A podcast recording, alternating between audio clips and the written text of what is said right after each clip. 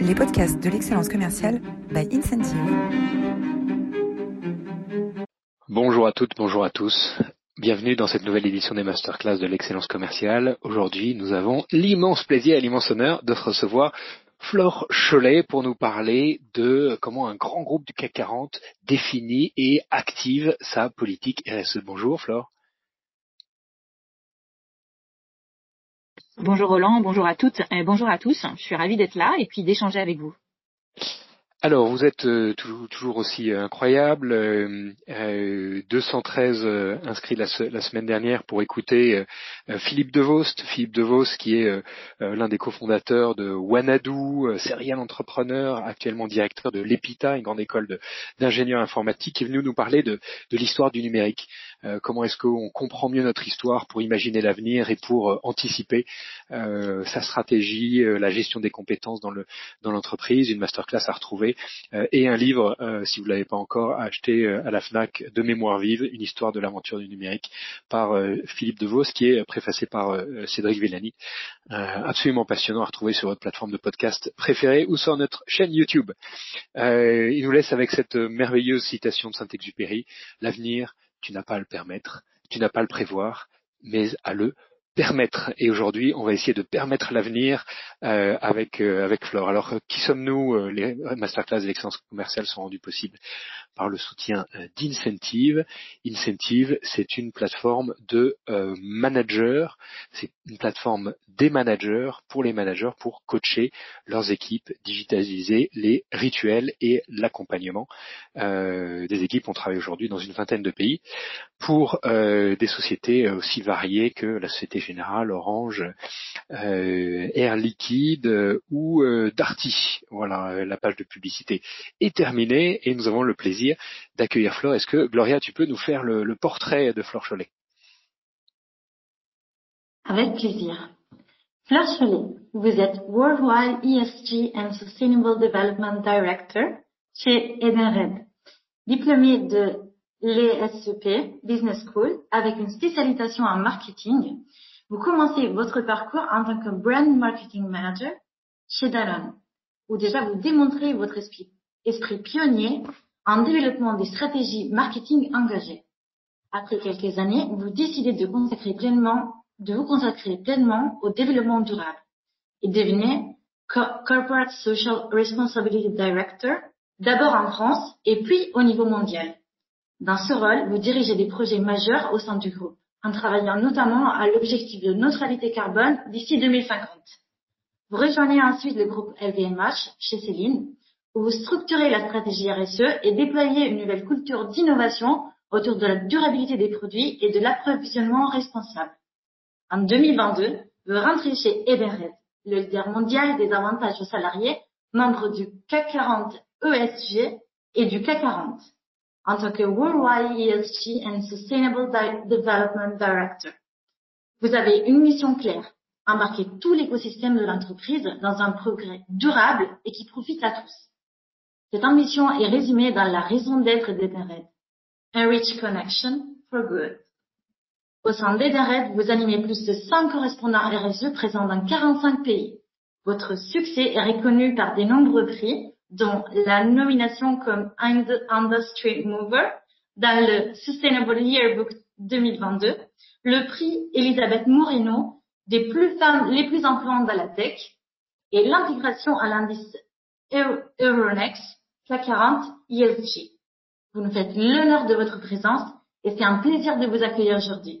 N'hésitez pas à poser vos questions à Fleur dans l'espace questions et commentaires sur le live LinkedIn. Elle y répondra en fin d'entretien. Alors Flore, quelle carrière Quelle carrière? Alors tu commences euh, dans le marketing, euh, euh, hyper successful, et puis un jour tu vas voir ta DRH et tu lui dis je veux plus faire du marketing, je veux faire de la RSE. Et là on est en 2014. 2014, c'était, c'était, on n'en parlait pas encore de, de, de RSE. Qu'est-ce qui, qu'est-ce qui t'a pris comme ça soudainement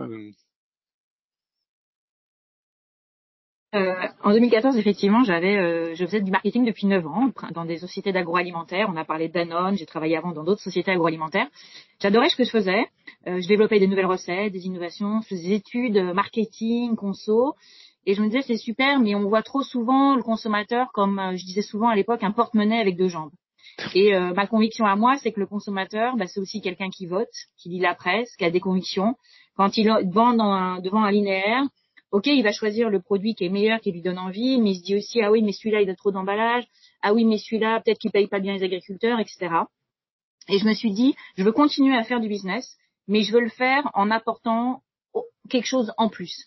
Je veux le faire que dans un, devant un linéaire où en fait, bah, à l'époque, je travaillais sur les catégories yaourts, les yaourts se ressemblent parfois. Euh, comment je fais que la marque qui porte, elle, elle apporte quelque chose en plus, que quand j'achète ce produit, euh, je vote pour un monde meilleur, je contribue à un monde meilleur par mon achat, parce que en achetant des produits, en sélectionnant une solution, un produit, on peut euh, contribuer à soutenir des entreprises qui ont des modèles plus vertueux. Et je me suis dit, c'est cette façon-là que j'ai envie de faire du business. Et donc, effectivement, au bout de 9 ans de marketing, je suis allée voir euh, une DRH à qui j'ai dit, voilà, j'ai bien réfléchi, je veux continuer à faire du business, mais dans des fonctions RSE. premier petit réflexe, on m'a dit, mais, mais malheureuse, quelle mouche t'as piqué? Euh, pourquoi, pourquoi alors que tout va bien en marketing, euh, voilà, tu as décidé de faire ça J'ai dit non mais je suis convaincue que c'est un métier d'avenir. Euh, à l'époque, on n'était pas nombreux à le penser, euh, c'était pas forcément perçu comme ça dans un plan de carrière. Euh, dix ans après, je suis convaincue que j'ai fait le bon choix, que j'apprends énormément tous les jours et j'ai un métier que je trouve passionnant parce que la science évolue aussi tous les jours, donc nos connaissances grandissent tous les jours et donc c'est un métier où on apprend en permanence. Donc, est-ce que souvent on me dit est-ce que tu as un diplôme en RSE Pas forcément, mais ça fait dix ans que tous les jours je me forme. Euh, voilà, et c'est ce qui fait que je trouve le métier euh, passionnant aujourd'hui parce que c'est une façon de faire du business particulièrement enrichissante et c'est ce qui aujourd'hui pour moi amène de la vraie différenciation sur des produits, sur des solutions euh, chez Edenred comme chez d'autres groupes on est tous finalement euh, des autodidactes de la RSE, euh, sauf que toi, tu arrives avec euh, dix ans d'expérience opérationnelle dans différents groupes. Alors Edenred, en résumé, Edenred, c'est 45 pays, c'est 60 millions d'utilisateurs. La France entière, comme si la France entière utilisait, comme si chaque Français utilisait une solution Edenred, c'est 2 millions de commerçants partenaires, c'est 1 million d'entreprises clientes. Euh, avec euh, des métiers comme euh, le fameux ticket restaurant hein, dont vous êtes l'inventeur et qu'on connaît bien, des solutions de mobilité maintenant où on peut, grâce aux solutions Edenred, avoir des solutions multi multimodales, les, les, cartes cadeaux de motivation qu'on connaît très bien chez Incentive puisqu'on est partenaire d'Edenred sur ce, sur ce sujet, et puis les solutions de, paiement professionnel. finalement, tu arrives dans un univers assez différent de celui que tu as connu, qui était celui de la grande consommation ou, ou celui du luxe. Est-ce que tu peux nous expliquer euh, comment est-ce que alors euh, avant de, avant de commencer, il y a une, distinction euh, importante à faire et tu l'as mentionné pendant notre préparation entre RSE, on parle beaucoup de RSE, mais dans ton titre, tu es Worldwide ESG Director. Est-ce que tu peux nous faire la différence entre RSE et ESG oui, puis ça me semble, ça me semble intéressant parce que ça, ça montre en fait l'évolution de la fonction. Euh, la fonction RSE, d'abord et avant tout, ça a été dans les années 80, euh, c'était plutôt perçu comme du charity business. Il y avait, je faisais du business d'un côté, et puis à côté, j'avais ma fondation où je faisais des donations à des ONG et chacun chez soi et tout le monde avance. Ce qui était déjà une première prise de conscience, c'est je veux contribuer à un monde meilleur, mais je le fais à côté, voilà. Et puis progressivement, il y a eu cette notion de RSE, responsabilité sociétale et environnementale, qui montrait, OK, c'est pas juste à côté, comment moi, en tant qu'acteur économique, je peux contribuer, comment je peux améliorer mon impact environnemental et sociétal, et ça au cœur de la stratégie. Donc ces métiers sont développés, on parle encore aujourd'hui de RSE, moi de plus en plus, je pense qu'il faudrait parler de stratégie sociétale et environnementale, et pas juste de responsabilité, parce que si on dit responsabilité, on dit juste je fais proprement ce que j'ai à faire, je fais pas trop de bêtises. Quand aujourd'hui l'ambition elle est bien plus haute c'est comment ça nourrit la stratégie d'entreprise, et c'est ce qu'on souhaite faire hein, chez Edenred, euh, comment ça nourrit la stratégie d'entreprise pour être vecteur, bien sûr, de réduire l'impact négatif qu'on peut avoir, mais surtout nourrir l'impact positif et apporter euh, quelque chose en plus aux solutions qu'on propose. Chez Edenred, on est euh, une fintech, on dit tech for good. Hein. Notre ambition, c'est enrich connections for good, et c'est bien ça. C'est comment, dès l'ADN la, dans la façon dont on pense nos solutions, on va apporter quelque chose en plus euh, à nos solutions. Et donc ça, c'est la définition de la RSE. Et puis ces dernières années, le concept de ESG est apparu. E pour Environmental, Social and Governance, qui est plutôt la traduction par les investisseurs de ce qu'est la RSE. Les investisseurs ont dit c'est super tout ce que vous faites, c'est beaucoup d'histoire, de la stratégie, des grandes ambitions, mais concrètement, il y a un moment, on traque ce qu'on mesure, quels sont vos indicateurs, euh, où est-ce que vous en êtes de votre route de croissance et, euh, et reporter avec le même niveau d'exigence que vous avez sur les volets financiers que sur les volets extra-financiers. Et c'est ce qu'on a appelé l'ESG. Et souvent, quand je rencontre des gens, euh, quand ils commencent à me parler d'ESG, je comprends qu'ils ont un background plus financier, euh, parce que quand les gens parlent de RSE, ils ont un background plus euh, business ou corpo. Ça, ça dépend vraiment de la, du profil de la personne. Et les deux sont nécessaires. On fait une stratégie RSE qui engage, qui définit la stratégie, les grands piliers d'action et qui engage l'ensemble des parties prenantes. Et on a des indicateurs quantitatifs pour traquer la performance et c'est ce qu'on va appeler l'ESG et c'est ce qui va engager les entreprises et les corporates, hein, les entreprises euh, internationales qui vont s'engager à remplir des questionnaires extra-financiers pour traquer cette performance. Voilà. Donc c'est intéressant parce qu'il y a une vision très stratégique et une vision très quantitative de l'exercice avec euh, Emmanuel Faber, l'ancien patron de Danone, qui aujourd'hui œuvre à définir les normes de la même façon qu'il y a des normes comptables pour l'aspect financier. Euh, il, y a, euh, il, dirige aujourd'hui un organisme qui définit les normes pour faire le reporting sur, le, sur cette ESG pour que dans le monde entier on ait le même vocabulaire et, et les mêmes hypothèses. Exactement. Et ce qui est intéressant dans l'ESG, des réflexions qu'il y a, alors effectivement, au niveau euh, des organismes pilotés aujourd'hui par Emmanuel Faber ou au niveau de la Commission européenne avec les SFRD, l'intérêt c'est pas de rajouter des indicateurs pour le plaisir de mettre des indicateurs, mais c'est surtout de les définir pour les rendre comparables d'une entreprise à une autre. Quand aujourd'hui la façon de, euh, de les, exercices de transparence ou les indicateurs qui peuvent être communiqués sont différents d'une entreprise à l'autre, qui aident pas forcément les parties prenantes à bien auditer, à analyser la performance de chacun. Donc il y a une réflexion de la Commission européenne euh, qui est intéressante parce qu'elle pose l'exercice de comment avoir des indicateurs comparables pour créer une compétition positive, pour pouvoir dire bah celui-là il est mieux placé que celui-là. Et c'est en ça où l'ESG est intéressant parce que à mettre des scorings dans les index, etc., ça pousse chacun à la performance.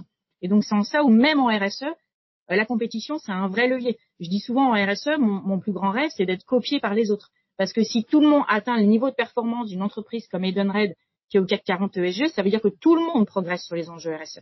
Donc euh, l'enjeu, c'est de créer une émulation positive, aller chercher euh, sur les enjeux sociaux et environnementaux euh, des meilleures performances et engager le secteur d'activité dans lequel on travaille. L'ONU a défini 17 objectifs de développement durable. Sur ces 17 objectifs, Edenred en a sélectionné 12 pour les travailler. Comment est-ce qu'on définit ces priorités? Comment est-ce qu'on construit une stratégie RSE dans un groupe global comme Edenred Alors d'abord, ce qui est fondamental en RSE, ça va être l'écoute des parties prenantes. Euh, c'est d'analyser en fait nos historiquement ce que l'on fait, comment ça impacte la société et les acteurs, et comment l'évolution de la société va impacter le modèle d'affaires de l'entreprise.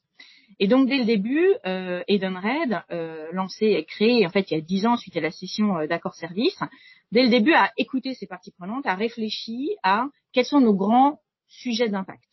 Donc on a fait euh, plusieurs plans RSE et plus récemment on a refait notre double matrice de matérialité, qui est un outil utilisé par les équipes RSE pour être à l'écoute des parties prenantes, qu'elles soient internes, les salariés par exemple, ou qu'elles soient externes, des clients, des restaurateurs, des utilisateurs, mais aussi euh, les institutions gouvernementales par exemple, pour écouter le besoin.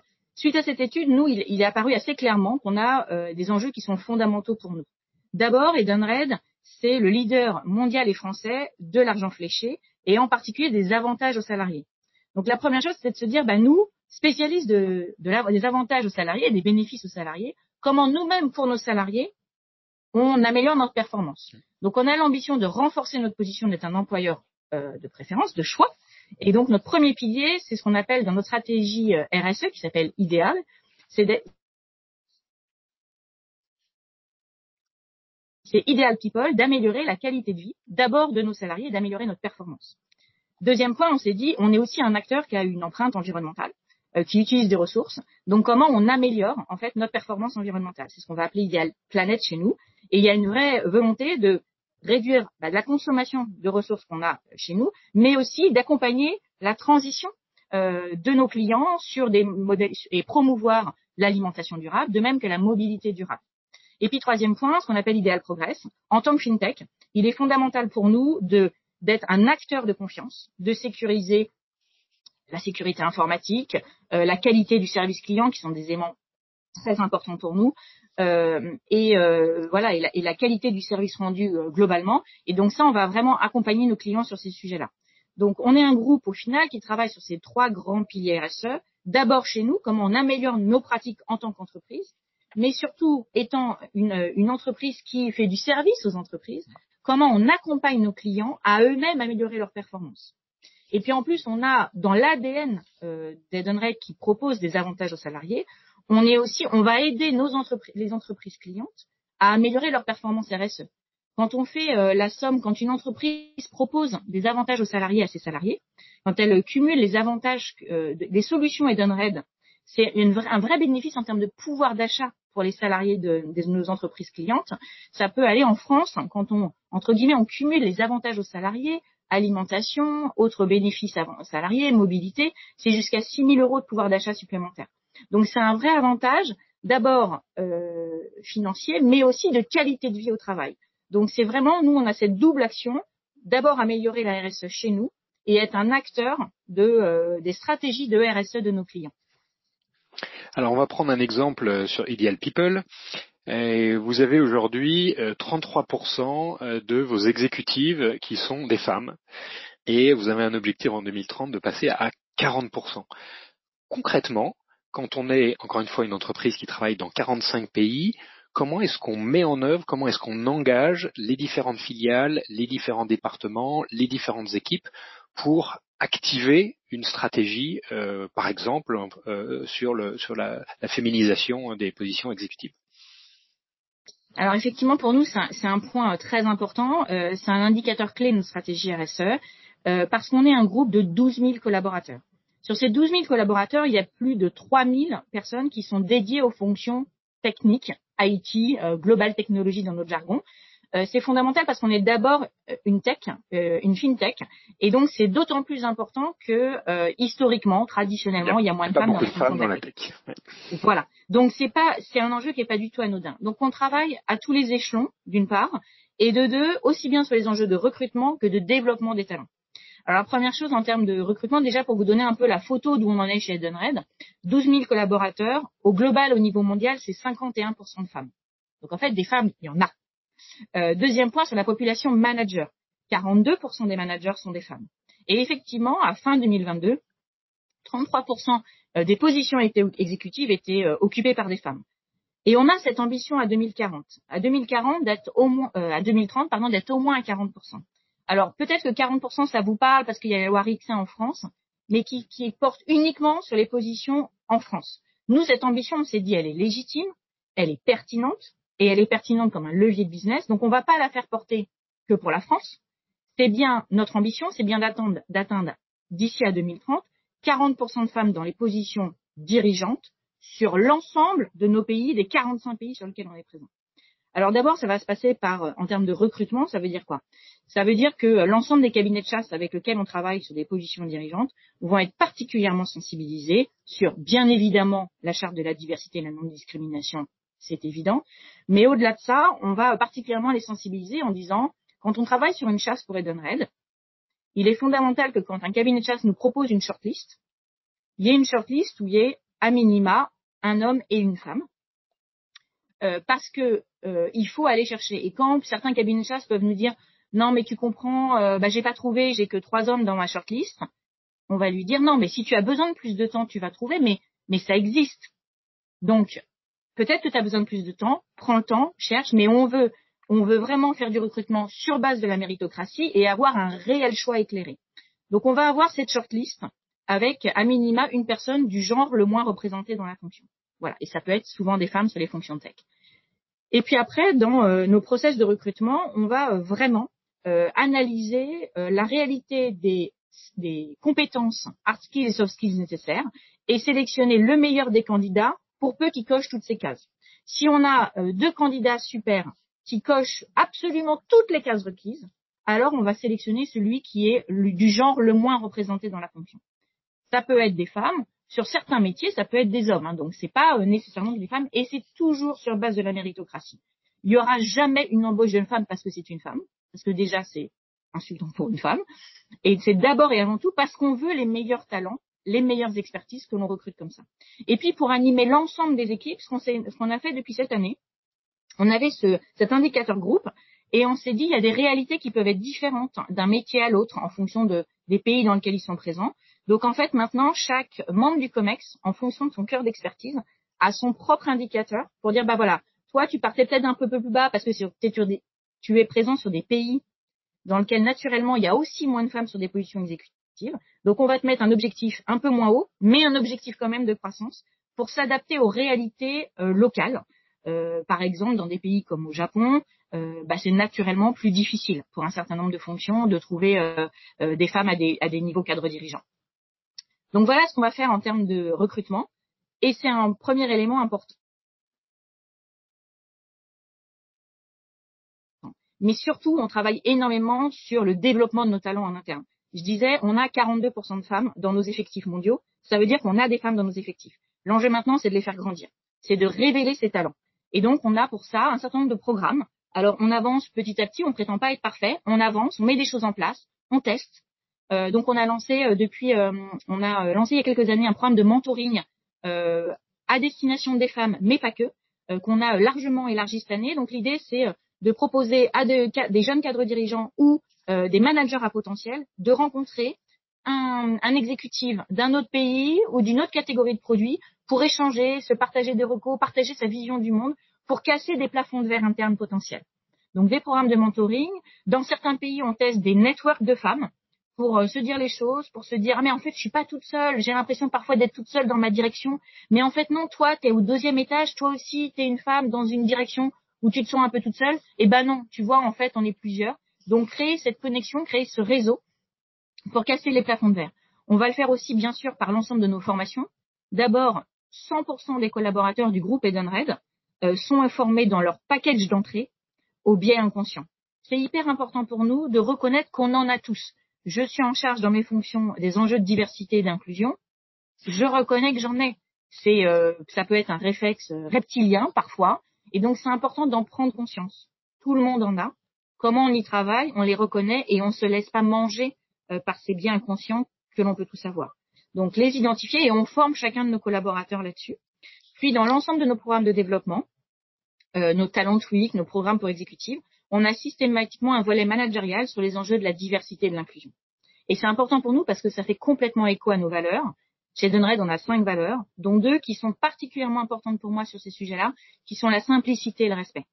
Et pour moi, ces deux points fondamentaux des enjeux d'inclusion, bien sûr, de la parité, mais au-delà de ça, de tout type de diversité euh, de parcours divers, c'est que si on construit des relations interpersonnelles sur le respect d'abord, et donc le respect de la différence, ton parcours est différent du mien, ton histoire est différente du mien, ton moment de vie est différent du mien, et pourtant, on va faire un super projet ensemble, et donc, je vais apprendre à te parler. Plus simplement. Je vais pas faire des phrases alambiquées parce que peut-être tu viens d'une autre culture, peut-être euh, t'as pas les mêmes les mots que j'utilise, peut-être ils sont trop compliqués, on n'a pas les mêmes références. Et ben si on a un échange dans le respect et la simplicité, oui, quel que soit notre parcours, notre moment de vie, notre background, on peut construire un truc, quelque chose ensemble pour le, pour le business. C'est comme ça qu'on appréhende ces sujets-là, euh, sur les sujets de parité, mais plus globalement sur les sujets de diversité et d'inclusion.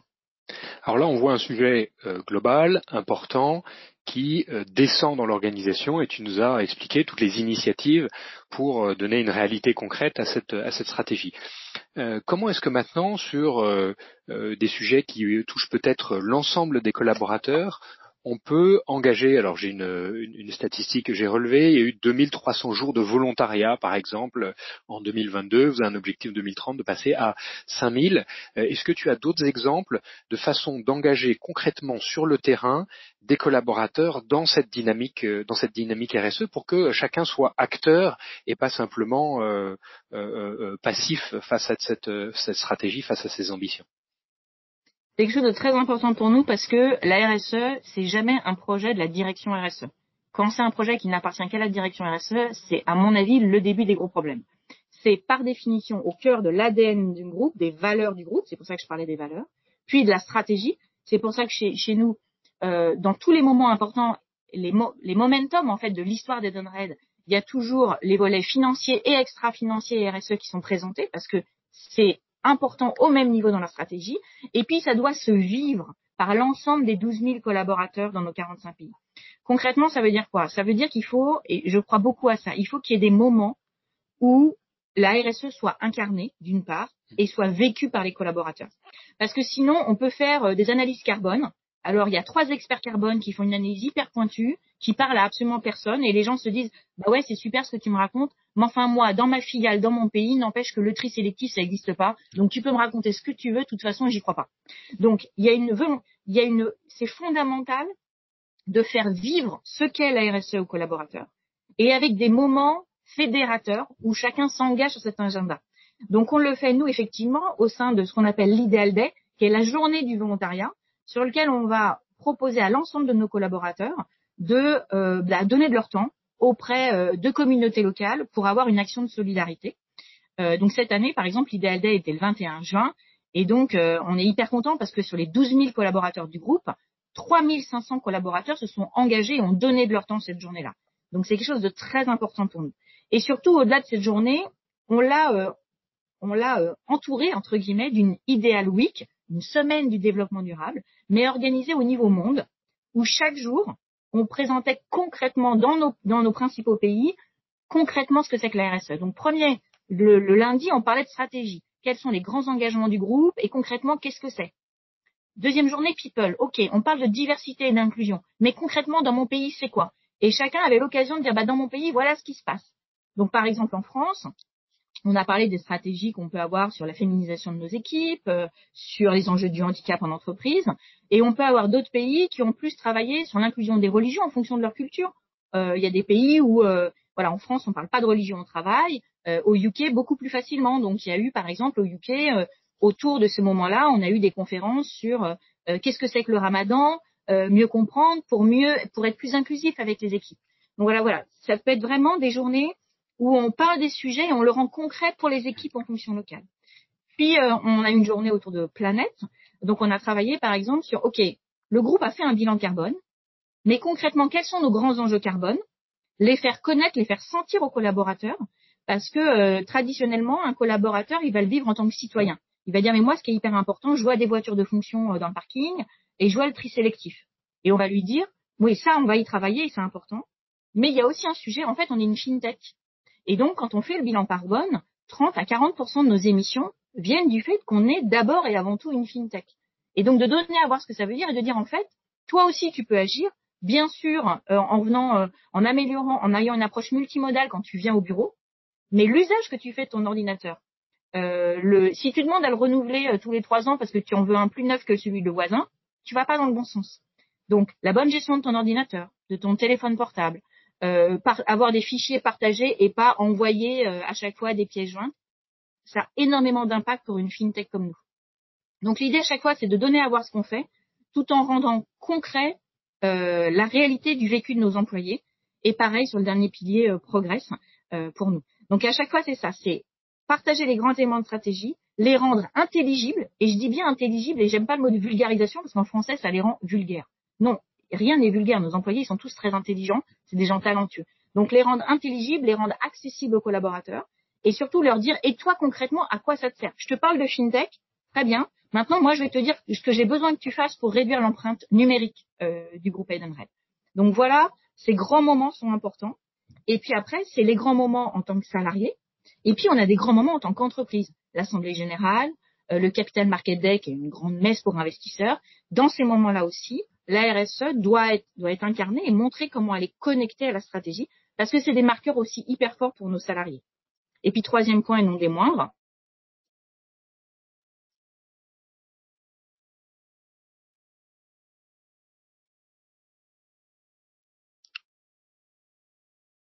ah, alors, on t'a perdu, Flore.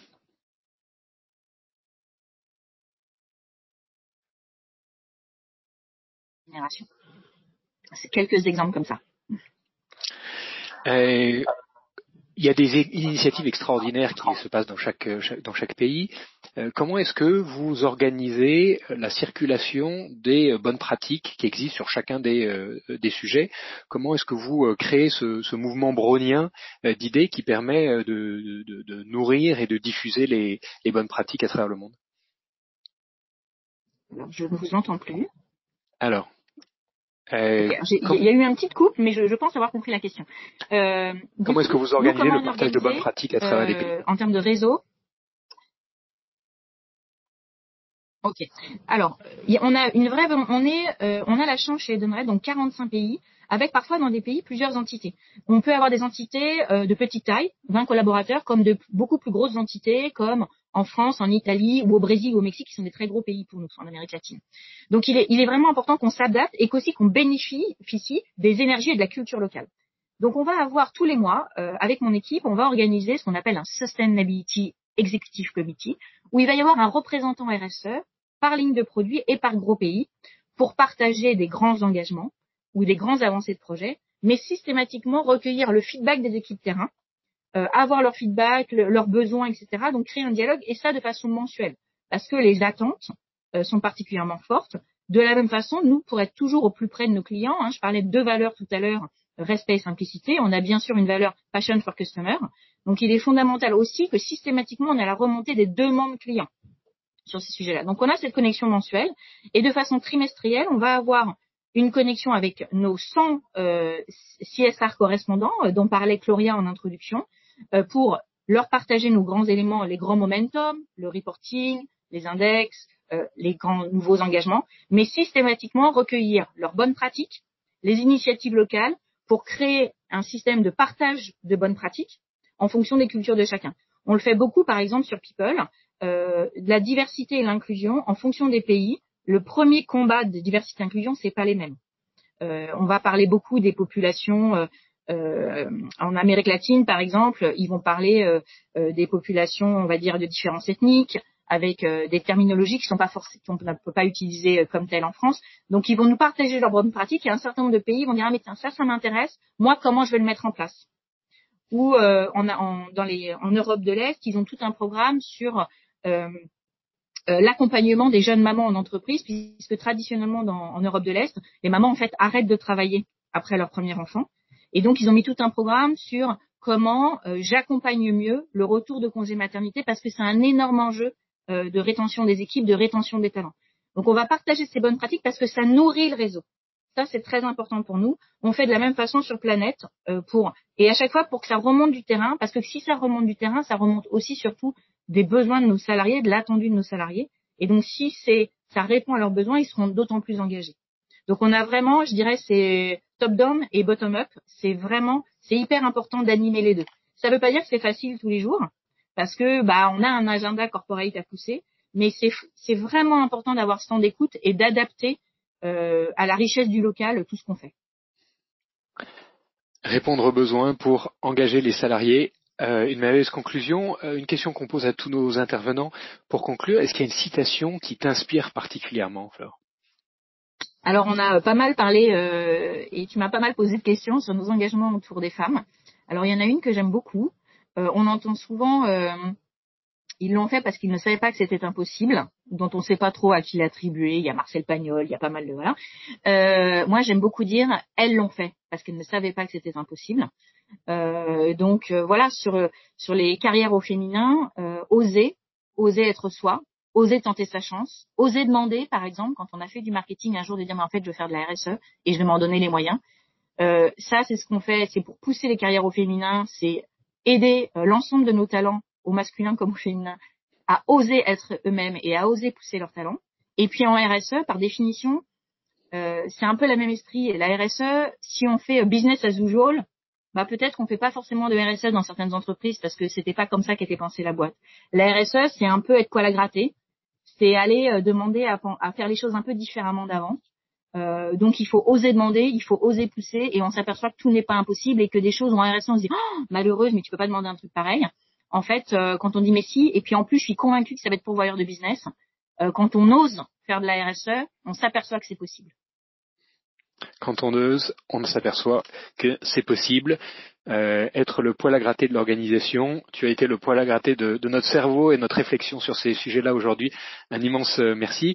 Pour aller plus loin, vous avez plein de ressources. alors quelques ressources clés comme le changement climatique expliqué à ma fille, merveilleux film de merveilleux livre de Jean-Marc Jancovici, le point soulèvement écologique dépasser notre impuissance collective de Camille Etienne, euh, Green Giants, How Smart Companies Turn Sustainability into Billion Dollar Businesses, le lien entre le green et le business. Sustainability, It's the New Advantage, Leadership Change and the Future of Business de euh, Peter uh, McAteer et puis un TEDx, Unlocking the Hidden Value of ESG for Your Organization, de euh, Majid euh, Mirza. Voilà, euh, un grand merci pour cet entretien. merci à tous de votre fidélité. Pour ceux qui doivent partir, je vous donne rendez-vous la semaine prochaine avec Laurent Combalbert, qui est un, ancien négociateur du RAID, qui nous parlera de des techniques de négociation en crise utilisées par le RAID et par maintenant beaucoup d'entreprises, puisque Laurent Combalbert est euh, auteur et conférencier euh, à succès. Il viendra partager avec nous euh, son expérience et ses meilleures pratiques. Et si vous avez des questions, maintenant n'hésitez pas à les poser directement sur GoToWebinar. Et Flore, si tu as encore quelques minutes, on sera ravis de te garder avec nous pour répondre aux questions de nos auditeurs. Avec plaisir. Alors, Gloria, est-ce qu'on a des questions de nos auditeurs ou de nos auditrices? Elles l'ont fait parce qu'elles ne savaient pas que c'était impossible. Merci Roland, merci Claire. Oui, on a des questions. La première par Sarah. Comment se former concrètement? Euh, C'est une très très bonne question. Euh, alors, il y a aujourd'hui aujourd'hui l'ensemble des il, il existe des diplômes, des écoles de commerce qui ont fait des masters, etc. Donc il y a maintenant des formations diplômantes euh, que l'on peut suivre dans à peu près toute bonne école. Il y a un certain nombre de parcours qui se sont créés. Maintenant, au-delà de ça, il existe un certain nombre de MOOC euh, par exemple, quand j'ai pris mon poste euh, de lutte contre le changement climatique il y a quelques années dans un groupe agroalimentaire, j'avais suivi pas mal de groupes sur euh, l'agroécologie, voilà, puisque j'étais en charge d'écrire une nouvelle politique agricole. Donc il y a beaucoup de MOOC en fait, que ça soit sur l'économie circulaire, le Green IT par exemple. L'Institut du numérique responsable fait une, une, formation qui doit, de souvenir, qui dure 12 heures, 14 heures, mais qui est extrêmement faite pour les fondamentaux du numérique responsable. Donc nourrissez-vous de, de MOOC, et moi je suis très à l'aise avec les MOOC gratuits, nourrissez-vous de MOOC pour apprendre les concepts, apprendre les sujets, et commencer à se dire, et moi qu'est-ce que ça voudrait dire dans mon job au day-to-day, qu'est-ce que ça veut dire dans ma vie perso pour tester les choses? Et en plus, plus on suit ces MOOC, plus je trouve qu'on commence à dire, ah mais tiens, quand il parle d'économie circulaire euh, en agroalimentaire, en fait, quand je vois le, l'Institut du numérique responsable et son Green IT, en fait, je comprends que c'est les concepts de circularité qui sont derrière. Donc voilà, important de suivre les MOOC, d'en suivre de différents sujets pour voir quelle est la méthode d'approche des sujets de RSE. Question de Mathieu. Comment est-ce que vous intégrez dans votre processus de vente aux clients vos envies ESG Alors, euh, ce nous, on a une double approche. Euh, quand on reçoit des appels d'offres, la réalité aujourd'hui, c'est que dans un certain nombre de pays, de, plus en plus, il y a des questions RSE dans les appels d'offres. Donc, ça devient pour nous une nécessité de répondre. Alors, l'avantage pour nous, c'est que dans notre ADN, donc ça fait longtemps qu'on y travaille. Donc, on répond à ces sujets-là. Ça peut être des questions autour des certifications, par exemple, euh, des certifications en termes de la sécurité, de qualité. Ça peut être des notes EcoVadis. Ça peut être la performance de nos solutions, notre empreinte carbone. Donc ça, ça va être en réponse aux clients, et c'est important de l'avoir anticipé. Et puis moi, je crois beaucoup et on travaille énormément ici avec la direction marketing et innovation pour que les nouvelles solutions d'aujourd'hui et de demain, quand elles soient créées, on dise qu'elles soient RSE by design. C'est-à-dire, dès le début, on pense quelle sera son, comment on les pense pour que l'empreinte environnementale, l'empreinte sociale soit meilleure. Comment demain, je la rends plus accessible. Quelques derniers exemples, par exemple, fin 2022, Edenred a lancé la première carte euh, ticket restaurant avec du braille. Ça paraît évident, ça n'existait pas. Et donc, c'est rendre accessibles nos solutions. C'est la même solution, sauf que pour quelqu'un qui est malvoyant, dans son porte-monnaie, en fait, rien qu'en touchant, il trouve la carte. Et on a une expérience client qui disait, bah, c'est super parce que euh, euh, sinon, quand j'allais au restaurant, je sortais ma carte de piscine et ça marchait moins bien. Euh, bah là, tout simplement, il y a des, c'est de l'inclusion parce que je rends accessible mes solutions. Donc, on va réfléchir comme ça en termes d'usage, d'inclusion, de la conception de l'outil, comment on fait qu'il soit euh, low carbone dès le début. Donc c'est tout ça qui va nourrir les solutions pour apporter euh, unique selling proposition, pour apporter quelque chose de différent à nos clients quand on le rencontre. Donc il y a des sujets qui sont répondre aux appels d'offres, et puis il y a des vrais sujets de comment ma solution elle est différente et comment j'ai ping-pongé innovation, équipe produit, équipe RSE dès le début pour créer quelque chose de différent. Et j'encourage vraiment les équipes RSE à aller, je parle souvent euh, en interne de friction créative, à aller se frotter aux équipes produits, à aller se frotter aux équipes finaux, euh, parce que c'est dès le début que c'est intéressant de penser quelque chose de différent. Question de Anne. Comment les entreprises peuvent-elles communiquer de manière transparente sur leur engagement RSE sans paraître opportuniste ou greenwashing? Euh, C'est un vrai sujet. Il y a eu deux écoles. Il y a eu des entreprises qui se sont dit je vais tout raconter, y compris parfois des trucs qui sont plus ou moins la loi. Je vais juste dire je fais super bien ça et en fait quand on creuse c'est juste la réglementation. Voilà. Et à l'inverse, il y a des entreprises qui, par humilité, par souci de bien faire, se disent tant que je ne suis pas parfait, je communique pas. Aujourd'hui, ce qu'on se dit, en RSE, on ne peut jamais être parfait. C'est, par définition, c'est une démarche, disons, it's a journey, c'est un voyage, on progresse tous les jours. Il n'y a jamais un produit qui peut dire je suis vert. Non. On est toujours un peu plus vert que la veille, mais on n'est jamais vert parce qu'on peut toujours progresser. C'est vrai sur les enjeux environnementaux comme sociaux. Donc l'idée, c'est de communiquer au pas à pas, de dire ce qu'on fait de bien, et en, rappelant toujours que, mais c'est une étape, qu'on va continuer à progresser. Pour moi, l'humilité dans la communication, d'une part, deux, d'être honnête, c'est-à-dire quand je te dis que j'ai travaillé sur tel sujet, ok, j'ai fait un super projet sur mon mes ordinateurs, je décide de les garder un an de plus.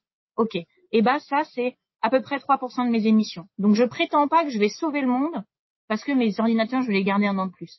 Donc toujours avoir la bonne approche statistique entre guillemets de remettre le vrai scope la vraie représentativité de la démarche. Donc l'humilité, la vraie représentativité, valoriser que c'est une démarche de progrès, c'est une étape et que c'est pas fini et qu'on continue. Pour moi, c'est ce qui permet de continuer à communiquer en étant propre. Alors on pourra être accusé de greenwashing ou de pas être parfait, mais en tout cas de bien rappeler que c'est une démarche. À l'inverse, les entreprises qui se disent je peux absolument pas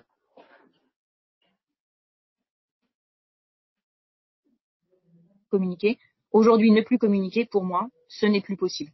L'attendu est trop fort, ne serait-ce que pour les salariés en interne, pour la rétention des talents. Quand on sait un guerre des talents, besoin de garder nos talents, on a besoin de dire ce qu'on fait de bien, tout en restant très, très humble. Question de Lucie. Quelles sont les meilleures pratiques pour intégrer la RSE dans nos stratégies marketing et nos campagnes publicitaires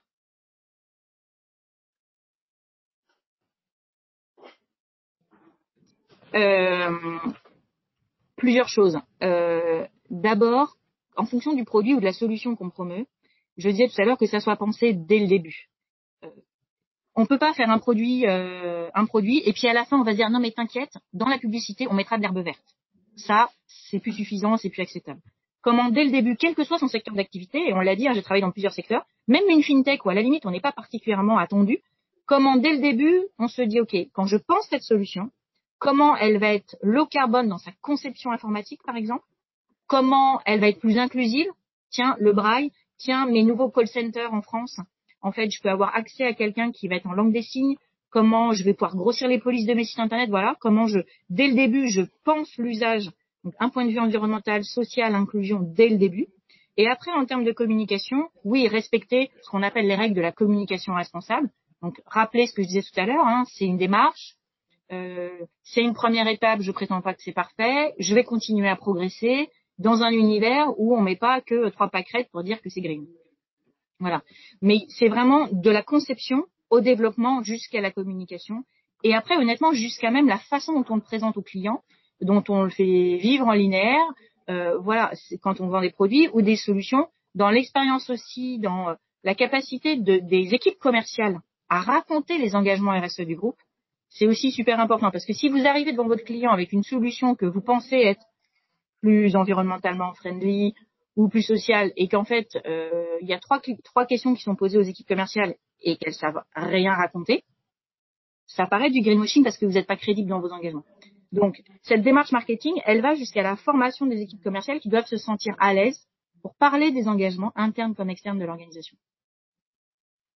Et c'est un combat de tous les jours. Hein, voilà. On doit tous progresser, continuer à accompagner l'ensemble de nos équipes parce que c'est aussi un métier qui évolue tous les jours et qui est de plus en plus technique.